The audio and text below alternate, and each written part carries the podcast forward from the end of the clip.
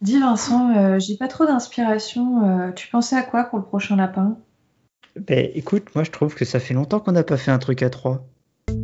Bonjour, Ou bonsoir bienvenue sur Le Temps d'un Lapin, le podcast qui parle de la kinésithérapie, du soin et de la science. Mais pas trop longtemps, juste le temps d'un lapin.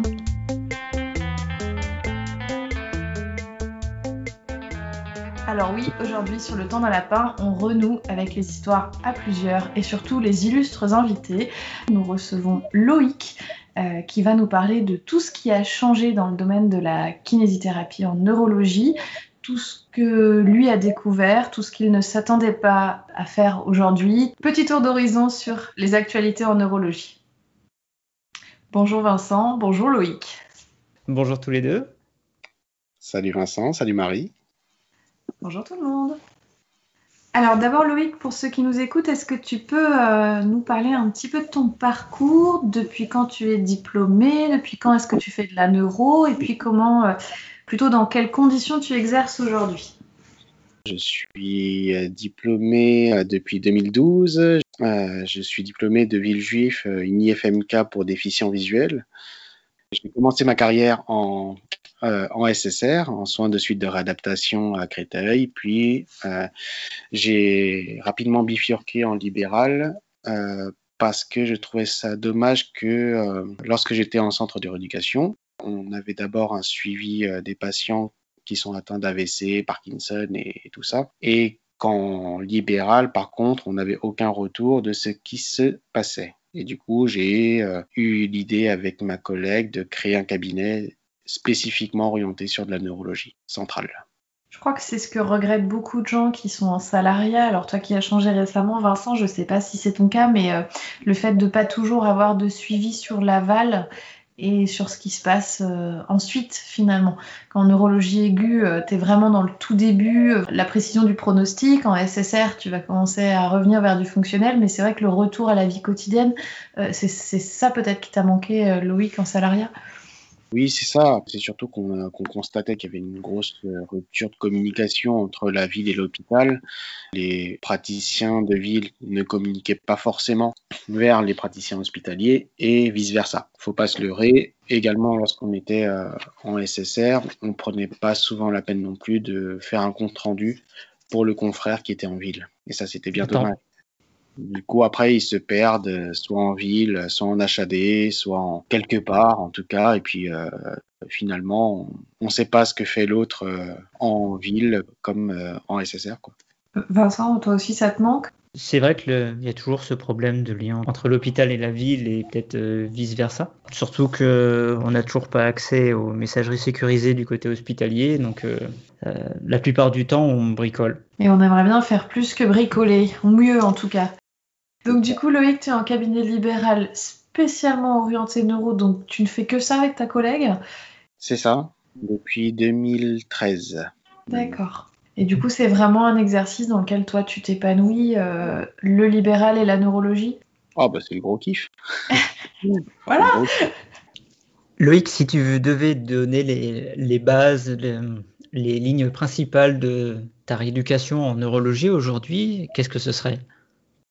Alors, les lignes principales, euh, essentiellement, notre rôle en tant que kiné et euh, rééducateur, j'ai envie de dire de manière générale, parce que c'est rare que quand même on travaille seul, euh, c'est de faire en sorte que le patient puisse retrouver une certaine autonomie, voire quand c'est possible, une indépendance. On nous réduit euh, souvent, nous les kinés, à faire de la rééducation à la marche, typiquement. C'est pas que ça. On, est aussi en charge de faire de la rééducation motrice, donc euh, faire en sorte que le patient puisse retrouver ses capacités motrices pour justement faire de la marche, marcher, mais pas seulement, euh, aussi euh, se débrouiller seul à la maison, s'habiller seul, va s'occuper de ses enfants, continuer son activité professionnelle, etc., etc. On travaille beaucoup dans ce qu'on appelle de la tâche orientée. Lorsqu'on entraîne le patient à faire quelque chose, il faut toujours qu'il y ait un sens. On ne le fait pas marcher que pour qu'il puisse marcher. On le fait marcher pour qu'il puisse euh, puisse atteindre un but que lui-même s'est fixé, qu'on s'est fixé avec lui. Si c'est aller chercher sa baguette, eh ben dans ce cas-là, c'est marcher jusqu'à ce qu'il puisse chercher sa baguette. Tu trouves que c'est quelque chose d'assez récent, ça?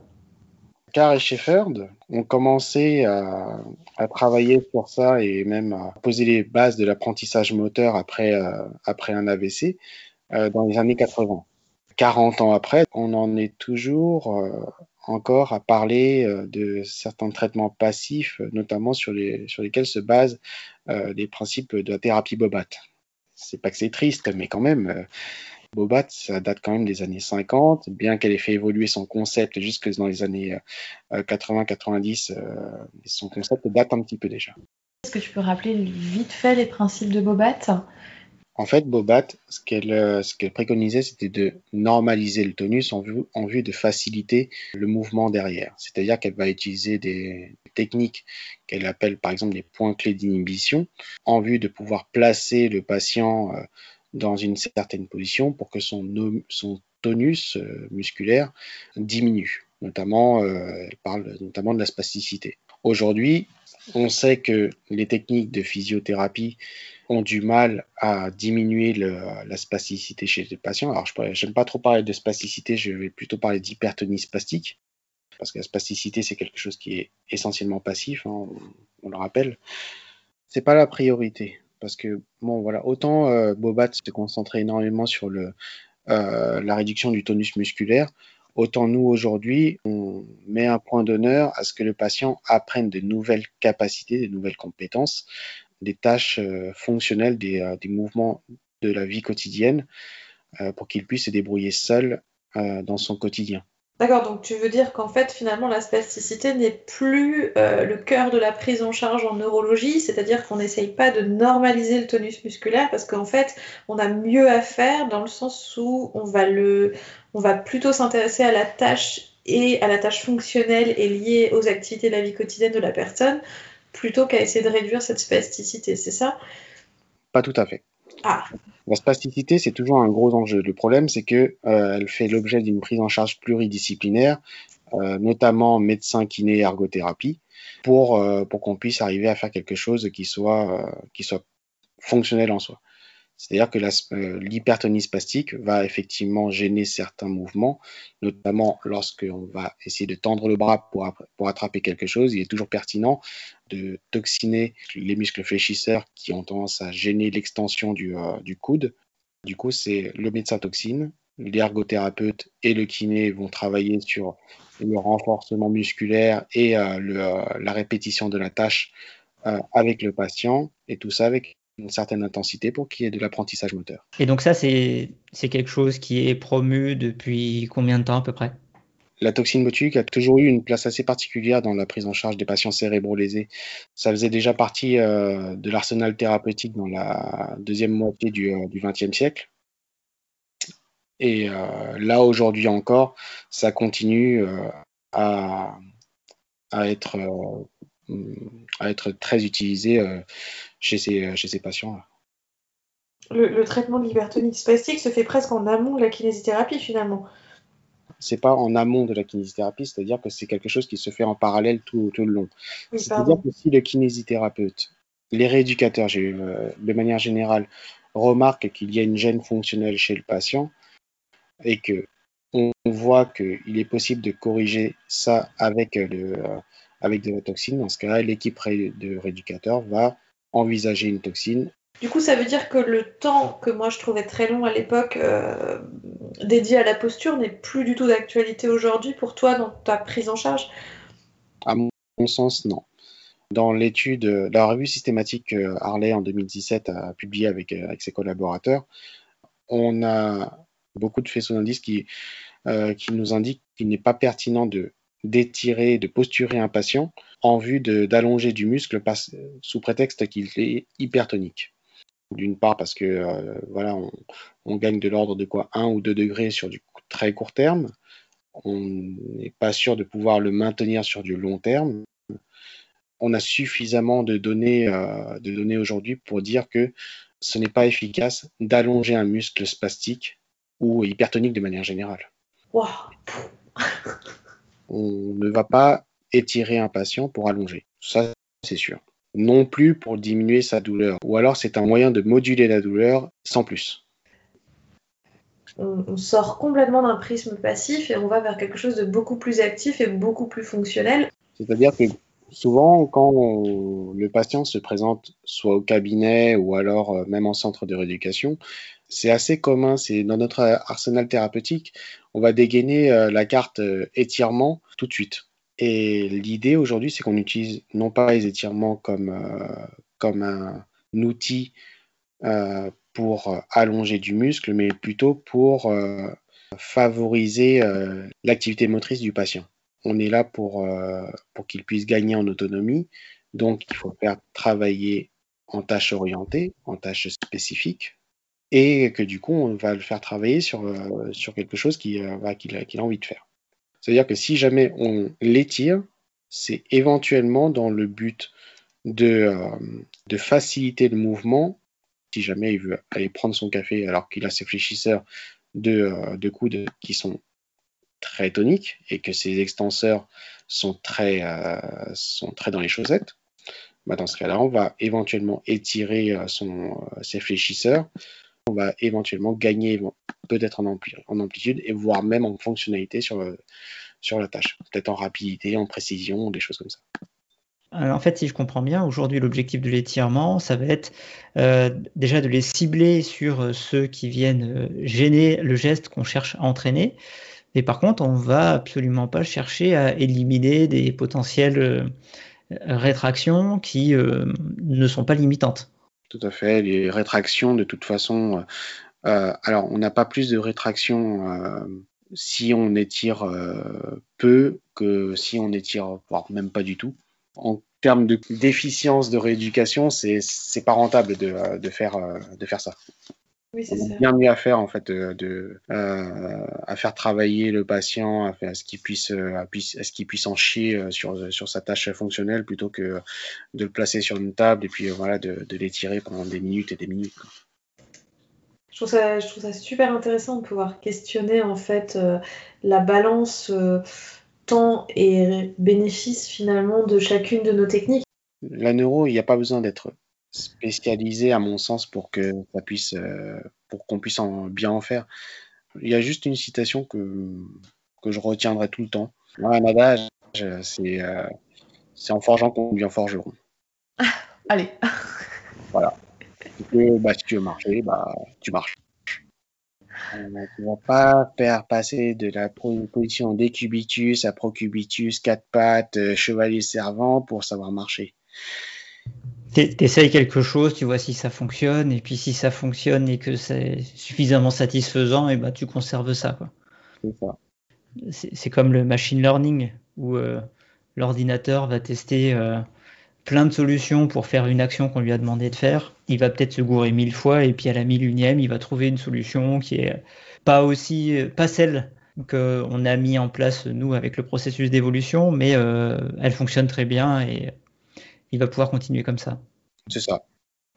Pour vous deux, Vincent, Loïc, euh, c'est qu'est-ce qui, qu'est-ce qui vous a le plus frappé dans les évolutions sur les connaissances et du coup sur les pratiques en euros Peut-être euh, aujourd'hui, tout ce qu'on met en place, enfin toutes les euh, nouvelles technologies qui, sont, qui naissent pour faciliter à la fois le, l'entraînement en tâches orientées, mais aussi euh, augmenter l'intensité de, la rééducation.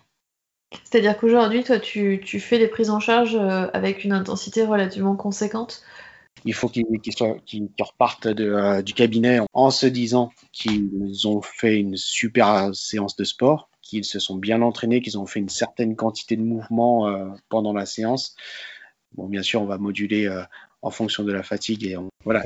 Du coup, tu, tu, acceptes de les mettre dans l'échec ou il faut qu'ils réussissent le, geste? Je les mets en échec lorsque c'est pertinent. C'est-à-dire que là, c'est toujours pareil, ça dépend ça dépend du profil euh, du, euh, du patient. Si c'est quelqu'un qui, qui aime le challenge, pourquoi pas? Je vais, euh, le mettre, je le mettre face à un défi qu'il qui doit réaliser. Il va peut-être se rater euh, sur les premières fois, mais je sais que ce sera atteignable d'ici euh, avec un peu d'entraînement. Par contre, pour quelqu'un qui ne supporte pas l'échec, qui a besoin d'être encouragé, d'avoir beaucoup de, de, feedback positif, là, je vais y aller beaucoup plus, euh, à tâtons, très progressivement, palier après palier, pour qu'elle puisse réaliser, réaliser sa tâche. J'ai une patiente, on s'est donné comme, comme challenge de pouvoir aller jusqu'au Franc-Prix qui est à 200 mètres du, cabinet, sachant que je sais que sur terrain plat, elle pouvait aisément faire les 400 mètres, elle ne se sentait pas du tout de faire les 200 mètres du cabinet jusque là-bas. On a commencé à 30 mètres, puis 50, 100, jusqu'à atteindre le, le, les 200 mètres qui nous séparent de la supérette, tout ça en quoi En deux mois, trois mois, petit à petit. En passant par quoi? Par des séances de, renforcement musculaire, du, travail sur tapis de marche Comment tu as procédé? En allant dehors En allant dehors, tout à en fait. En allant dehors. On marchait d'abord jusqu'au euh, jusqu'au lampadaire qui était juste à côté, puis ensuite on, on, allait un petit peu plus loin. On répétait ça plusieurs fois dans la séance, et puis euh, au final, euh, était capable d'aller jusqu'à la supérette à 200 mètres de là. Du coup, peut-être pour ceux qui voudraient, qui s'intéresseraient ou qui voudraient faire un peu plus de neuro, comment est-ce que toi tu t'organises dans ton cabinet du coup? Les, les, patients viennent sur quel type de durée? Comment est-ce que tu les reçois? Alors, ils viennent pour la grande majorité d'entre eux sur une heure. D'accord. Il y en a qui arrivent à tenir deux heures, ceux-là, je leur dis chapeau. D'autres, euh, au contraire, qui ne peuvent pas supporter plus d'une demi-heure de, euh, de, prise en charge. Tout dépend des, euh, des, patients et de leur objectif et de leur mental finalement. Je considère vraiment les euh, patients comme s'ils étaient en reprise de sport. Ils viennent pour euh, bénéficier d'un certain coaching parce qu'ils sont là pour réaliser une performance et pour se rassurer par rapport à leur propre corps c'est souvent des gens qui, euh, qui viennent en ayant l'impression qu'ils ne peuvent plus rien faire parce qu'ils sont paralysés, parce qu'ils sont lents, parce qu'ils sont parkinsoniens, parce que voilà, ils ont peur du regard des autres, etc., etc. Nous, notre but, c'est vraiment de faire en sorte qu'ils ressentent moins ce handicap. Et du coup, en termes de durée de prise en charge, est-ce qu'au final, tu arrives et comment tu arrives à avoir une forme de turnover avec des gens qui qui ne viennent pas à l'année, mais qui vont peut-être venir sur de plus courtes durées. Comment ça s'organise pour toi? Comment tu présentes ça? Alors, quand c'est possible, je dis bien quand c'est possible parce que c'est pas toujours le cas, je mets un objectif avec un patient à réaliser ouais. sur une période donnée. Souvent, c'est sur une période de deux mois, voire trois mois. Et après, c'est une pause thérapeutique avec une mise, une mise en auto-rééducation. Déjà qu'il devait le faire pendant les, la rééducation, mais là, c'est vraiment que de l'auto-rééducation pendant quelques, quelques mois. Je le revois tous les mois pour un bilan, pour voir où est-ce qu'il en est, pour euh, répondre à ses questions. Et puis, euh, bah, au pire, ils ont aussi mon téléphone pour savoir euh, s'ils sont perdus sur, sur, sur quelque chose. Quoi. D'accord. Et l'auto-rééducation, tu utilises, comme tu disais tout à l'heure, des nouveaux outils, euh, euh, des systèmes de prescription d'exercices euh, comment, comment ça se passe? Je lui demande déjà, en fait, qu'est-ce qu'il est capable de me, de me donner comme temps d'auto-rééducation. Ouais. Si je lui donne toute une liste de, de, d'exercices à faire et qu'il n'est pas capable de m'en faire, de m'en faire la, même pas un dixième, c'est d'une part le mettre en échec, se mettre dans la position du, prescripteur que j'aime pas trop en fait finalement. Je suis pas son chef en fait, c'est pas ma vie, c'est la sienne. Finalement, euh, je, lui donne des exercices, enfin on choisit les, exercices ensemble qui lui conviennent et qui sont en lien avec euh, l'objectif qui s'est fixé. Si c'est par exemple de marcher, dans ce cas-là, un petit podomètre et puis il doit marcher tant de, euh, tant de pas par jour. D'accord. Donc des choses qui sont vraiment très très simples en fait. C'est ce que tu disais par rapport à la neurologie, c'est que finalement euh, on fait tout un monde d'une spécialisation où finalement euh, si tu te recentres sur la personne et sur ses objectifs, tu auras déjà euh, une bonne partie euh, du chemin euh, devant toi quoi. Du, du, coup, si tu devais résumer en fait les grandes évolutions de la neurologie actuellement, euh, ce serait quoi? Ce serait du coup euh, tâches orientées ou tâches spécifiques, donc faire des choses qui ont du sens pour le patient? C'est ça. Tâche orientée, tâche spécifique, que ce soit intensif, qu'il faut que le patient Ouais. soit, qu'il en chie euh, vraiment sur la rééducation, quoi, en fait. hein. En fait, l'intensité en rééducation, elle se dé- voilà, ça peut se définir de, de plusieurs manières, mais celle que je retiens le plus, c'est qu'il doit faire un certain nombre d'exercices sur un temps donné. Plus il augmente ce- le nombre d'exercices pendant ce temps-là, et plus il est intensif. Tu te cales sur un temps, au début tu lui donnes peut-être 15 exercices à faire et qu'en gros l'objectif c'est que sur le même temps il arrive à en faire progressivement 20-25, c'est ça? Voilà. Ça peut aussi être sur euh, en termes de semaines, c'est-à-dire que si euh, sur une semaine, plus on augmente le nombre de jours de rééducation par semaine, plus on est intensif dans la semaine. C'est une- pour moi c'est une toute autre définition de l'intensité, mais je la trouve très intéressante. Je pense que je la réutiliserai. Par contre, ce ne sont pas forcément des séances qui se déroulent au cabinet, on est d'accord? Bah non, difficile. Hein. Il y en a pour qui c'est pertinent, notamment euh, en phase subaiguë d'un d'un AVC. Euh, oui, effectivement, des fois, il a besoin de kiné tous les jours, notamment s'il est, s'il a une forte limitation fonctionnelle, mais en général, ils sont pris en charge en SSR, cela. Mais ça arrive que ça, que ça tombe chez nous. Et dans ce cas-là, il faut se débrouiller pour lui trouver 4 à 5 fois par semaine de, de rééducation. Et après, voilà, une autre notion euh, qui rejoint la, tâche orientée, c'est la, c'est aussi la répétitivité du, de la tâche, voilà, qui doit se faire sous toutes ses formes, dans, plein de circonstances différentes, pour qu'il puisse la réaliser euh, du mieux possible, avec la plus grande précision possible, la plus euh, grande fluidité possible, dans in fine. Et du coup, le passif n'a de sens vraiment que si il est pertinent pour améliorer les performances dans cette tâche en question qui fait partie des objectifs du patient, mais pas comme rééducation en soi fondamentale. C'est ça. Tu ne vas pas utiliser les étirements passifs euh, ou de la mobilisation passive pendant, euh, pendant 20 minutes. Ça n'a pas de sens. Ça se recoupe avec euh, le LSVT Big ou pas? Qu'est-ce que c'est que ça? Alors, la LSVT Big pour Lee Silverman Voice Treatment, c'est une méthode de rééducation qui nous vient directement des, des États-Unis. Initialement, c'est quelque chose qui est appliqué pour euh, la rééducation de, euh, la dysphonie, euh, de, la, dysarthrie parkinsonienne. Les patients parkinsoniens sont dysarthriques, sont hypophones, manquent d'intensité dans la voix, de volume. Et là, eux, ils ont, ils ont créé toute une méthode basée sur quatre semaines, quatre fois une heure par semaine, pour faire en sorte qu'ils puissent euh, récupérer une, euh, une meilleure phonation. Il existe la, même euh, méthode, mais pour les kinés et les ergothérapeutes, une méthode physique, où on va rééduquer l'hypokinésie et la bradykinésie parkinsonienne en exagérant l'amplitude des mouvements et en augmentant euh, drastiquement l'intensité rééducative avec 4 fois une heure par semaine pendant 4 semaines. Est-ce que, le, que ce que tu fais actuellement au cabinet, ça, ça correspond un petit peu à ça ou est-ce que c'est encore autre chose? C'est encore autre chose parce que la LSVT euh, nécessite quand même un face-to-face avec le patient pendant une heure où il se base énormément sur euh, la reproductibilité des, euh, des mouvements en miroir par rapport au thérapeute. C'est-à-dire que le patient, le thérapeute fait le, geste avec le, avec le patient pour que le patient puisse suivre le, le, même geste et faciliter également ce geste-là. Chez les Parkinsoniens, ils arrivent à, à mieux recruter, euh, à mieux faire le, le geste quand, lorsqu'ils observent euh, en live le même geste chez, la- chez, chez la personne en face. Du coup, difficile à organiser avec la nomenclature qu'on a en France et euh, la pression démographique, les demandes et euh, l'organisation telle qu'elle est faite aujourd'hui. quoi. C'est ça.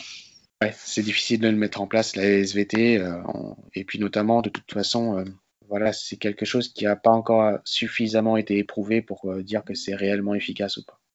En fait, il y a une étude euh, pilote qui a été réalisée par Esperbach en 2010, 2010 qui montre euh, la supériorité présumée de la LSVT Big versus la marche nordique et l'auto-rééducation à la maison. D'accord. Et c'est Voilà. pas. Ouais. Je vous passe tous les biais méthodologiques qu'il peut y avoir par, par rapport à ce type d'études. Est-ce que, avant de conclure, euh, Loïc, tu peux un petit peu nous parler de la fatigabilité spécifique aux patients neuro, euh, de la fatigabilité spécifique aux atteintes neurologiques, et est-ce que on est toujours dans une dynamique où on respecte la fatigue, ou est-ce que, euh, bien justement, c'est par entraînement répété avec une intensité importante des séances qu'on peut arriver là aussi à avoir un gain sur cette fatigabilité? Pour les patients qui sont atteints de la maladie de Parkinson et un AVC, et pour, les, pour l'AVC, je dirais d'y aller franco. La sclérose en plaques on va être un petit peu plus prudent, même si on peut, on peut quand même y aller, y aller très fort. Et après, pour d'autres pathologies comme la SLA, là, je serais beaucoup plus prudent. Ouais. On ne sait pas et on, voilà, c'est assez contradictoire pour l'instant. Ouais. Bien, merci Loïc pour cette euh, mise à jour. Moi qui pensais euh, que la, spécificité et euh, plein de choses techniques allaient ressortir de cet entretien, et je suis agréablement surpris que finalement, comme pour plein de rééducation, on en revient au fonctionnel, on en revient à essayer de donner des objectifs qui aient une signification pour le patient et qui lui permettront de trouver la motivation et les, ressources pour euh, récupérer. En tout cas, merci de nous avoir écoutés et on vous dit à très bientôt.